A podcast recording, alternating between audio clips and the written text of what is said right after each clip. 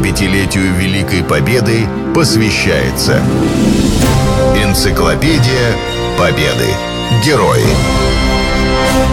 Программа создана при финансовой поддержке Федерального агентства по печати и массовым коммуникациям.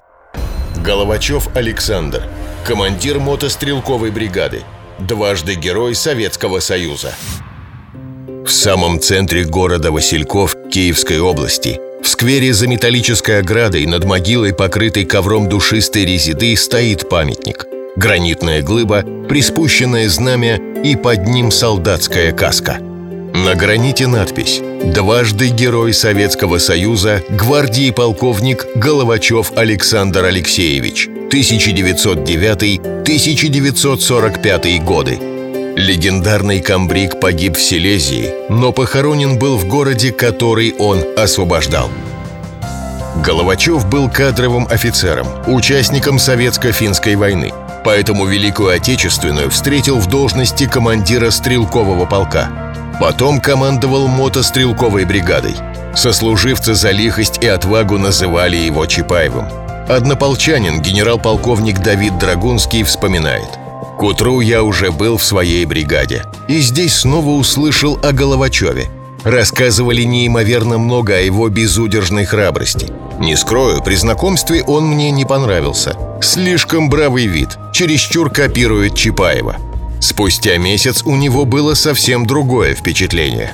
3 ноября 3000 орудий в течение двух часов прорубали ворота во вражеской обороне. Туда ринулись пехота и танки, а во второй половине дня моя и Головачевская бригады овладели станциями Беличи, Бернова, Пуща Водица. Особенно ярко Александр Алексеевич проявил себя во время Львовско-Сандомирской операции. Тогда он был в звании полковника. Бои на Сандомирском плацдарме были настолько ожесточенными, что отдельные подразделения мотобригады начали отступать. Фронт был прорван. И в этот критический момент Головачев с группой офицеров и солдат, поднявшись во весь рост, повел людей в контратаку. За этот бой его наградили золотой звездой героя. Вместе с ним звание Героя Советского Союза было присвоено еще 14 бойцам бригады. После войны в газете «Пионерская правда» о своей встрече с комбригом писал его однополчанин полковник Соловьев – когда мы с ним познакомились, Головачеву шел 34 год. Выше среднего роста, широкий в плечах и узкий в талии, с тонкими чертами лица, подвижный, прямой, резкий в суждениях. Он чем-то напоминал молодого рабочего.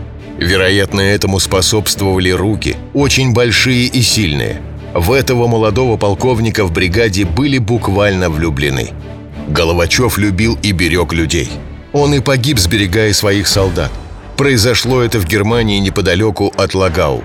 Корпус получил приказ передислоцироваться. Однако немцы обнаружили маневр и начали вести прицельный огонь. Камбрик остановился в самом опасном месте и лично предупреждал солдат, чтобы склон высоты преодолевали максимально быстро. Когда мимо Головачева проходила арьергардная группа, рядом разорвался снаряд. Камбрига убило осколком. Это случилось 6 марта 1945 года. А спустя месяц вышел указ Президиума Верховного Совета СССР о посмертном награждении Головачева второй медалью «Золотая звезда». Сейчас его имя носит пассажирский теплоход, улицы в Москве, Будокошелеве и Алексеевке. В родном поселке Любахна в 1951 году установили бронзовый бюст, а местную школу назвали в честь земляка-героя. 75-летию Великой Победы посвящается Энциклопедия Победы. Герои. Программа создана при финансовой поддержке Федерального агентства по печати и массовым коммуникациям.